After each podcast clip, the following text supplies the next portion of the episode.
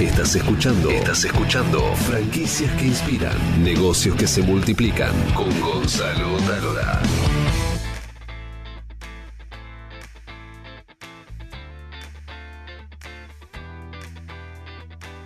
Bienvenidos a Historias que Inspiran. Hoy tenemos una gran entrevista a una de las marcas que está creciendo un montón en la Argentina. Vamos a hablar con Andrés Rexach, que es cofundador de Eneldo, una franquicia de productos saludables, negocio de proximidad que tiene ya algunos años, pero que la pandemia ha crecido bastante. Vamos a conocer un poco su historia y su modelo de negocio. Bienvenido Andrés. ¿Qué tal Gonzalo? ¿Cómo estás? Un placer saludarte.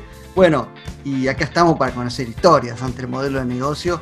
Queremos, por lo menos yo quiero saber de dónde vienen ustedes, casi antes de, crear la franquicia. Hace cinco años estábamos los tres trabajando en una multinacional de retail, nos conocemos de ahí. Yo era jefe de compras de, lácteos, antes había pasado por, bueno, por fiambre, por, por varias categorías más, se había arrancado en logística. Eh, otro de mis socios también, que es el pariente de mi hija, que era el jefe de compras de congelados. Y el tercer socio es, era como éramos cliente interno suyo, él estaba en la parte de logística, en todo lo que es reabastecimiento, pedidos. En las cadenas grandes hay un área que siempre es como que o sea, parametriza los pedidos automáticos bueno, y, eso es lo que hacía él. En ese momento pasó que me habían echado a mí, a unos meses antes a uno de mis socios, y así que siguieron todas, así fue el arranque. Pero vos no nunca. Los tres siempre eh, empleados. No, a ver, yo siempre tuve el bichito porque mi viejo había tenido fábrica de helados, eh, llegó a tener 65 franquicias, te estoy ah. hablando hace 20 años. ¿Qué fábrica? No existía. Eh, se llamaba Baela. Eh, arrancó como Baela, después fue Ferael. El logo es una ballenita que lo, vendió, hará cosa ya de casi 15 años. Y bueno, como que siempre me había quedado el bicho porque mi viejo, 100% emprendedor, él era contador, trabajaba también en, una empresa multinacional y bueno, y, y, se lanzó con una fabriquita ahí abasteciendo a dos heladerías y, y bueno, como eso es lo que mamé de chico y, lo que siempre me había picado el bichito. Ah, fue justo que se dio la, coincidencia que también que con dos personas próximas a mí y que, me hubiera, o sea, que, consideré para también para, formar un negocio y emprender algo, de que estuviéramos los tres como desocupados y viendo qué, qué pasaba fuera de la vida de la multinacional, ¿no? Por, es decir, para, a los tres los rajaron, en, los echaron. No, no. No, hay, uno de los tres se había ido hace dos meses antes, se había ido él, que iba a emprender un, algo que nada que ver, que era como una empresa de logística, y que al final no lo terminó haciendo. Eh, y un mes y medio antes había sido, al, que es mi otro socio. En la multinacional es muy común que cuando cumplís determinada antigüedad o ya llegás a un puesto interesante, caduca tu, tu vida útil. Eh, así que bueno, era, fue un poco como, ¿qué hago si me vuelvo a meter acá? Pues todavía estaba en una edad, viste, menos de 40 años, como para, para volver al ruedo, o, me lanzaba a emprender, ¿no? A hacer otra cosa. ¿Por qué no avanzaron como franquiciados y decidieron constituir su propia empresa? La verdad es que no había ningún modelo porque también, eh, ¿por qué empezamos también con este rubro? Te cuento. Para mí era un rubro que tenía muchísimo potencial, no veía cubiertas mis necesidades como consumidor, y es de los pocos rubros donde yo iba, y viste como la película de Julia Roberts, en Mujer Bonita, que agarraba tres bolsas y se llevaba de todo, bueno, yo el único lugar donde gastaba fortuna era una dietética de barrio que tenía la cuarta parte de todas las cosas que existían, no, la experiencia de compra era mala, no tenía ni, recorrido, siempre me estaban preguntando qué quería y yo no podía ver nada. Y como que veía que había un nicho potencial espectacular y no me lo estaba, o sea, nada de lo que estaba disponible en el mercado tenía algo ni, siquiera similar a lo que yo buscaba. Y justo se dio que también el tercer socio, también como medio cosas, cosas de la vida, hacía unos meses largos, en un after office, lo había escuchado, que él quería con la, con la que era la, eh, exnovia, hacer una dietética con un eh, salón de yoga atrás. Pero lo escuché, viste, esos comentarios, yo ni estaba en la charla. Pero me acordé. Digo, a ver en qué anda este, este, ¿lo habrá hecho, no lo habrá hecho? ¿Qué pasó? Y así que cuando nada, en esos días que estaba viendo qué hacer de mi vida, que ya había descansado un mes y tenía que volver a, producir, digo, a ver, lo voy a llamar en qué anda. Y no, resulta que el proyecto ese es imposible después, ahora me cuenta, es imposible de habilitar, las dos cosas juntas, nada que ver. Eh, pero bueno, lo, llamé a ver en qué andaba. Che, avanzaste, ¿qué hiciste? ¿Qué, qué, tenés? No? Y no, estaba hiperverde. Le digo, bueno, a ver, che, vení, nos juntamos, ¿viste? Y vemos, vemos qué podemos hacer. Y es así, empezamos a llamar a uno, otro contacto, eh, y se fue armando el, otro que es el padrino de mi hija, también lo vi que estaba ahí bollando, que no sabía muy bien qué hacer, y digo, che, venite Gastón, ¿viste? Y vamos a ver qué podemos hacer los tres. A ver, los tres tenemos una base muy grande de todo lo que vimos, porque era lo que nos dedicamos, era eh, pricing, eh, te, voy a nombrar todas las áreas que tienen un, hipermercado y que es lo que nosotros hacíamos, ¿viste? Compra, eh, ver cómo posicionar los productos en la góndola, ver estrategias de precio, acuerdos con proveedores, nada, después de unos meses de cranearlo, de pensarlo, qué es lo que queríamos hacer, agencia de marketing, estuvimos viendo el tema del sistema, pedidos, etcétera, etcétera, fue que nos lanzamos con el primer local. Ahora, cuando hablamos de un negocio de dietética, por lo menos conocido así, de forma este, vulgar, uno se pregunta, ¿pero cuál es el diferencial? Porque en general la mayoría de los negocios venden más o menos los mismos productos. ¿Qué diferencial querían tener ustedes y si finalmente lo lograron? ¿Un diferencial o varios diferenciales? Porque, en principio ese negocio es un negocio de precio, ¿no? Si todo el mundo tiene lo mismo, el primer diferencial es precio. Pero sabemos que con eso es insuficiente, con eso no alcanzan. Están muchos otros diferenciales para seducir al consumidor. Es que, a ver, el precio lo tenés que tener, es una variable que no podés decir, no, yo apunto a este público, entonces por eso no miro el precio y cobro lo que quiero, porque no llegas a ningún lado. Pero ¿cuál es, ¿qué es lo primero que lográs para tener precio? Escala de volumen. Eso es el, eso lo ves en el supermercadismo, lo primero escala de volumen y plazo de pago. Pero va arrancando con un local, volumen no tenés. No, no, lo, no lo tenía, efectivamente. Ahora vos me preguntas cuál es el diferencial y por qué crecimos, y ayer lo, justo lo, estábamos hablando a raíz de que iba a tener la entrevista con vos, y digo, y esta pregunta surge. Eh, yo creo que nosotros lo que hicimos fue hacer bien todo lo que estaba, todo lo que no se estaba haciendo bien. A ver, contame, A mí me gustan los detalles. Soy como la, como, viste, cuando te, juntás, cuando las chicas se juntan, después de así te cuentan todo el detalle. Bueno, yo soy igual, quiero todo el detalle. nunca voy a llegar a ese nivel de detalle, pero te digo. Intentalo. Eh, mira, en primer lugar, algo que me pasaba cuando yo iba a ver competencia y íbamos a montar el primer local, es esto que te decía. Se te tiran encima y te preguntan qué quieren. ¿Por qué? Porque de entrada ya no le dan los metros cuadrados de los locales para generar un paseo de compras.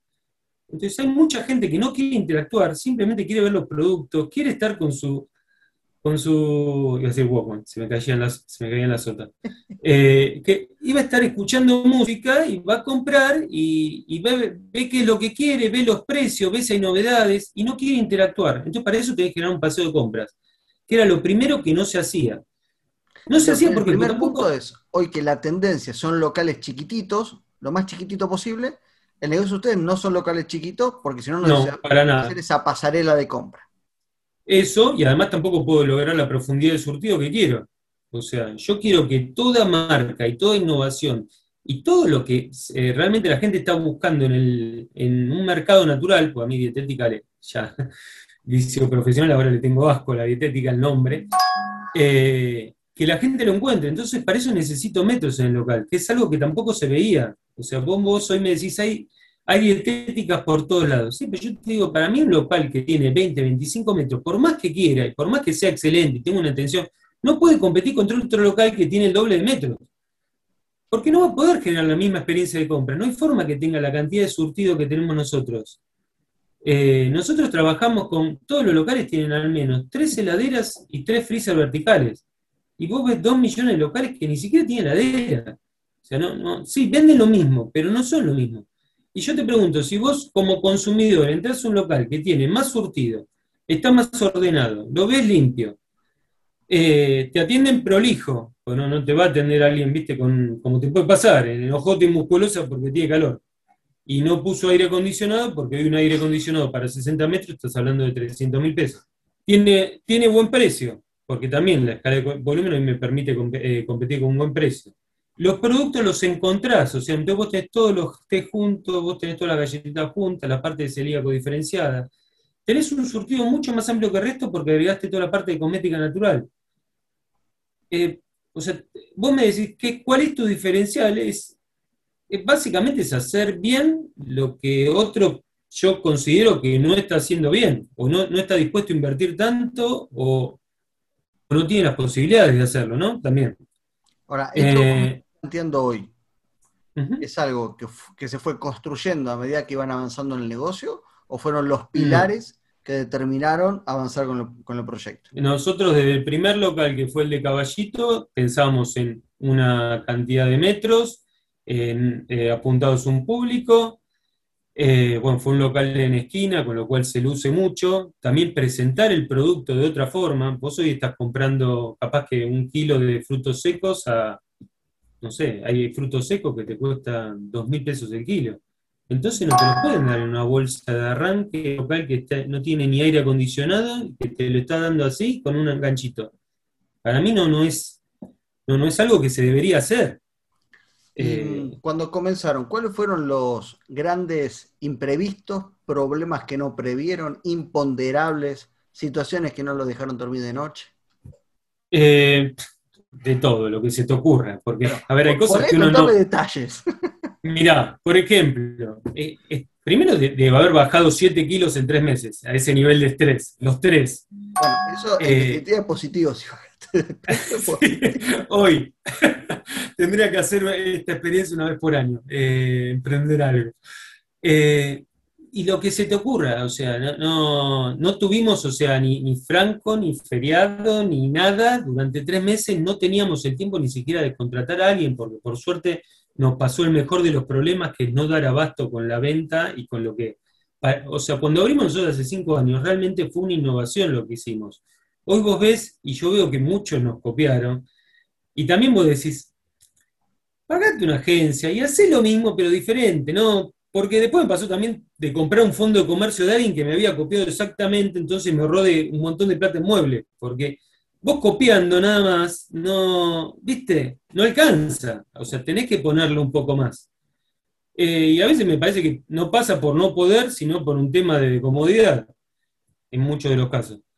Pero ¿qué nos pasó a nosotros? De todo. O sea, de, estar a las, cerrando el local, eh, terminando de acomodar todo, diez y media de la noche, totalmente muerto, y va mi socio y pone una bolsa en la estantería del depósito, y la estantería del depósito se nos viene toda encima, y no solo poniendo la mano que no sosteníamos nada, porque pesaba mil kilos eso, íbamos, íbamos a quedar abajo de la estantería del depósito, pero, y porque no sabíamos armar una estantería, ¿entendés? Parece un detalle, pero vos la estantería del depósito tiene una forma donde vos le pones unas L porque para que aguanten peso y el peso de lo pesado va abajo y lo liviano va arriba. Y son pavadas, pero hay dos millones de pavadas que tenés que ir haciendo y conociendo para no equivocarte. Pero vos lo contás eh, simple, pero pará, estuvieron a punto, no digo de morir o demasiado, pero de terminar gravemente si se te cae ¿cuánto, ¿cuánto medía la estantería esa?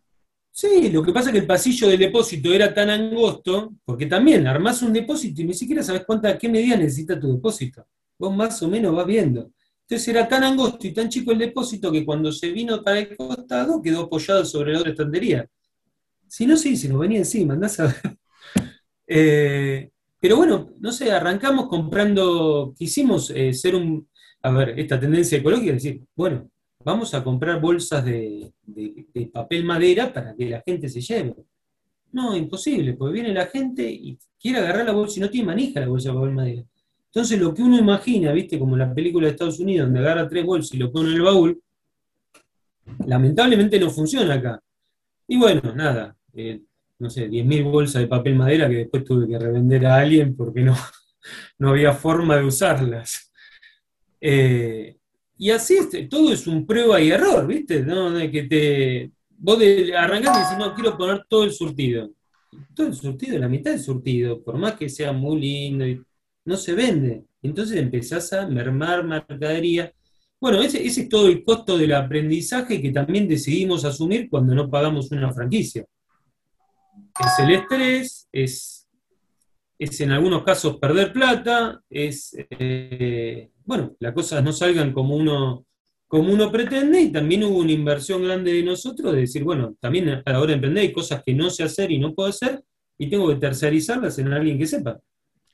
Está muy bien eso que decís y está muy bueno porque cada vez que me toca ayudar a, las franquicias a vender su franquicia en su pista de venta, el gran problema que tienen es, pero me preguntan qué le doy a cambio. Entonces digo, ¿cómo que le das a cambio? Este, Imagínate cuánto te sale a vos montar un negocio cero. Tiempo, estrés, dinero, y ojalá te salga bien. Y ojalá te salga compras una franquicia, estás comprando un negocio exitoso. Si no es una, primero no es una franquicia. Si no es un negocio exitoso, no es una franquicia. Podrá ser para vos, no podrá ser para vos, no tendrás el perfil de franquiciado. Es otro tema. Pero vos lo que estás comprando es un acelerador de negocio. El momento que ponés los 10 mil, 5 mil, 50 mil dólares, 100 mil dólares, levantás eh, la cosa y te empieza a generar plata. Después la tenés que recuperar. La definición perfecta es eso, es acotar el margen de fracaso, en realidad. Claro. Del fracaso, porque es al día de hoy que yo, si vos me dijeras, che, este local, ¿cómo me va a ir y cuánto voy a ganar? Lo pongo yo. O sea, hay un punto donde también necesitas más manos para operarlo, porque si no, yo, hoy nosotros tenemos ya cinco locales. Y fue como, también, o sea, paremos de abrir locales propios, lo que pasa es que a veces te tienta, porque ves locaciones que siendo comerciante decís, esto es ahora, esto es ahora en pandemia, se liberó, no lo consigo nunca más. Y nos pasó con las últimas dos. Bueno, no había franquicia para abrir. Tenemos dos puntos, Villurquiza y Almagro, que no, no se, o sea, no se conseguía un local, esto es por la pandemia. El de Almagro lo conozco, había una peluquería histórica, claro, cerca ahí, una peluquería histórica, y de un día para el otro apareció este, bueno, mira. Ahora consiguió ese alquiler al 50 o 60% de lo que paga el peluquero, sin duda. Bueno, es que el peluquero también a raíz de la pandemia descubrió que ese, ese local lo podía operar, no, que lo operaba desde un, ahora está en un departamento y se quedó con la clientela y lo tiene desde ahí. O sea, hay rubros que se reconvirtieron. Y a ver, y la gastronomía no va a poder seguir pagando lo que paga, y una heladería tampoco, en la medida que nació el negocio online. El tema es que nuestro fuerte es la experiencia de compra, es la presencialidad. O sea, hay gente que literalmente pasa 40 minutos, eh, hay un récord, creo, de una chica que debe haber estado más de una hora. O sea, agarra producto por producto, lo mira, mira las características, y estaba ahí con sus auriculares dando vueltas. Bueno, tampoco sabes si es de la competencia, ¿no? Capaz, capaz, debe haber. Gastó, por lo menos gastó, lo, pagó la. Escuchame, hablemos de, otro tema que me encanta, que es este, el primer franquiciado, ¿no? Porque esto es otro gran tema que me pasa en las consultorías, eh, cuando me dice, che, no puedo vender franquiciados. Entonces, cuando lo empezás a indagar, el, problema es que las marcas no cuentan la verdad, que es, si yo no tengo franquiciados. Entonces, el negocio es una incertidumbre hasta que lo abras. A mí me está yendo bien como, como, como dueño de marca pero tenemos que construir juntos esta aventura de la franquicia. Más allá que ya pasó por consultoras y esté todo validado, pero hasta que no abrís el negocio, es una incertidumbre. ¿Qué te pasó a vos con la primera franquicia?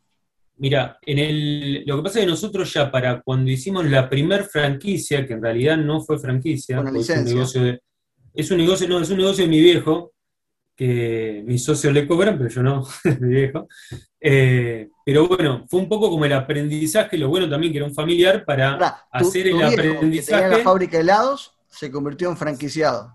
Mi viejo es de esa generación que no puede dejar de trabajar. No, no hay manera. Eh, trabaja el doble que yo. O sea, es un soldado. Pero, pero bueno, él se había mudado, se mudó a, zona oeste y estaba viendo qué, hacer, porque algo tenía que hacer, pues no se podía quedar en la casa. Y así que encontró una locación muy buena y un poco fue como que hicimos el, toda la prueba y error con ese local. Y la pregunta es, ¿lo que a vos te funcionaba en el negocio propio, se replicó en el negocio franquiciado o tuviste que hacer cambios? Sí. No, no, no, Por ahí lo que fue un poco que varió el público, porque él está en una zona de, de countries, entonces no tiene tanto tránsito de gente, sino que tiene menos tickets y compras más grandes. Y el hecho también de la distancia hace que hay muchas cosas que sean quizás por encargo, que acá en Capital no podés trabajar tanto por encargo porque vos haces dos cuadras y ves si lo podés conseguir a la próxima. Eh, cuando ya hay distancia, la gente ¿viste? te espera más y se trabaja un poco más en esa modalidad. Pero no, la realidad es que fue, fue replicar lo que habíamos hecho nosotros en un local más chico porque tiene menos metros y no, funcionó muy bien. Hoy, ¿cuántas franquicias tenés y cuántos negocios propios? Mira, ahora esta semana está abriendo Martínez y Villa Porredón. Ahí ya estaríamos hablando de que estarían 11 locales funcionando. Tenemos 5 locales propios. Eh, está la que te digo de mi viejo. Y después tenemos 5 franquicias que están abriendo. Te voy a hacer la, eh, pregunta incómoda. ¿Sí? que, puede ser una pregunta que, que se te disfigura la cara o es un centro para cabecear. No sé, vamos a ver qué pasa. Voy a, hacer cara de poca. Vamos a ver qué pasa. Uno va caminando, por lo menos en Capital Federal, no digo en todo el país, y se la pasa viendo dietética, dietética, dietética. ¿Vos cómo le decís al negocio? El mercado natural. Mercado natural. Mercado natural, dietética, qué sé yo. Y da la sensación que hoy se convirtió, por lo menos en Capital, como la moda del parripollo y el pádel. ¿no? Entonces la pregunta es, en estos grandes centros urbanos, como capital, no sé si en Córdoba, en Mendoza o en Tucumán si pasa lo mismo, ¿está saturado el mercado? ¿Hay espacio para seguir creciendo? Mira, yo a eso te respondo es como decir, eh, imagino que se pueden nombrar marcas, pero hace 20 años, digo, ¿vos veías saturado el mercado de farmacias? ¿Y vos lo viste como un impedimento para que Pharmacity crezca? Bueno, yo te puedo responder también aumentó la, aumentó la población, te puedo, te puedo decir, ¿no? Entonces, tal vez uno necesita más sí, eh, no, ahora sí. Aumentó la población, sí, pero a ver, yo recuerdo en mi barrio que había cinco farmacias a la redonda, quedó una, otra que terminó reconvirtiéndose a perfumería, porque quizás no es el norte de Pharmacity, y está ahí Pharmacity con 120 metros cuadrados en la mejor esquina, y que por lejos es la que más vende. Después hubo dos que cerraron. Me parece que pasa en todos los rubros y sobre todo en el retail. Vos comida vas a seguir consumiendo, vas a seguir, la comedia natural es algo que recién comienza, diabéticos va a seguir habiendo y cada vez más, eh, celíacos, también cada vez hay más celíacos, o sea, es, es el universo de gente a la cual le puedo vender es súper amplio, porque hasta con que vos me digas, mira, a mí yo comida natural, nada. Ahora vos pasás por un local de lo mío y tranquilamente te podés comprar, no sé, un snack de batatitas y llevarte un vino orgánico. Y vos me decís, no soy el target. Sí, pero te llevaste dos cosas que. Eh, es muy amplio el, público que podemos abarcar, eh, por un lado, y yo te digo, va, lo que va a pasar para mí, yo creo, en nuestro rubro, y como pasa en un montón de rubros, que lo que termina eh, quedando son las cadenas, o sea, el café con un mejor servicio, un mejor precio, lo mismo que está pasando, por decirte otro rubro, los gimnasios. Hay dos millones de gimnasios, ahora ¿cuáles están quedando? Y los, que te ponen 200 metros, te ponen 20 caminadoras, te ponen una cuota eh, anual más barata, y ese tipo le está yendo bien. Entonces vos lo que decís que, que, ahora va a haber, hoy, esto que es una sobre, sobrepoblación de negocios, lo que va a pasar en una estacionalidad donde van a empezar a, a, quedar los que ofrecen mejor servicio y mejor calidad y los otros si no se adecúan, que es un poco la, por eso las franquicias no han tenido tanto éxito, ¿no? Justamente por eso. Es que, vos me decís, eh, con un local podía yo hacer escala de volumen y tener mejores precios, no. Ahora yo ya hay con 10 sí. Entonces lo que tengo es un mejor precio, un mejor margen para bancar un local de 120 metros cuadrados en una zona de alto tránsito. Y es muy difícil competir. O sea, si vos querés, por más que vos atiendas muy bien, por más que sea muy simpático, por más que le ponga mucha gana, si vos querés competir con un local de 25 metros cuadrados y la, tercera parte de la inversión y con otros márgenes, no digo que por ahí, viste, sos un fenómeno y yo no vendo nada, no digo, pero es difícil. O sea, me, pasaría a mí si me meto en cualquier rubro. Ahora, la, última pregunta. Vos cuando arrancaste no tenías escala, por lo tanto, ¿cómo hacías con los precios? y cómo era la rentabilidad de tu negocio con tu primer local. No, y él tenía una rentabilidad menor. Eh, si querés un poco lo que me ayudó al comienzo fue el tema de la novedad. O sea, no, había locales que, tuvieran el surtido ni que estuvieran puesto como, estamos, como lo pusimos nosotros. ni se le ocurría a una dietética gastar en, no sé, en gastar en, la iluminación que tenemos nosotros, con bandeja, con luces LED, con apuntando un granel en bacha de acero inoxidable. No existía. Entonces vos aprovechaste algo que se conoce como em, la irrupción de la novedad, que sos el pionero por un tiempo, que tenés que hacer la diferencia ahí, pues ya te empiezan a copiar, y vos tenés que empezar a buscar otros diferenciales. Eso fue lo que te sí, Pero quizás en el mercado era una novedad. a ver, yo no viajé mucho, pero cuando fui a Estados Unidos era como que me quedé sorprendido del nivel de los locales. Y yo decía, no sé, fui a un pueblito porque fui por trabajo a Arkansas, y yo veía los bares, los comercios que había, y yo decía, esto es mejor que Puerto Madero, uno mejor que el otro. Hasta el más chiquito estaba súper bien puesto. Da la sensación que la idiosincrasia de esas personas no está en poner un negocio más o menos. Lo pongo ahí, acomodo y pongo, bueno, esta bolsa de, harina suelta la pongo en el piso con una bolsa arpillera porque queda bien. Y la luz, aprovecho una luz de tubo que tengo en casa. Y es, otra, es otro modelo de negocio.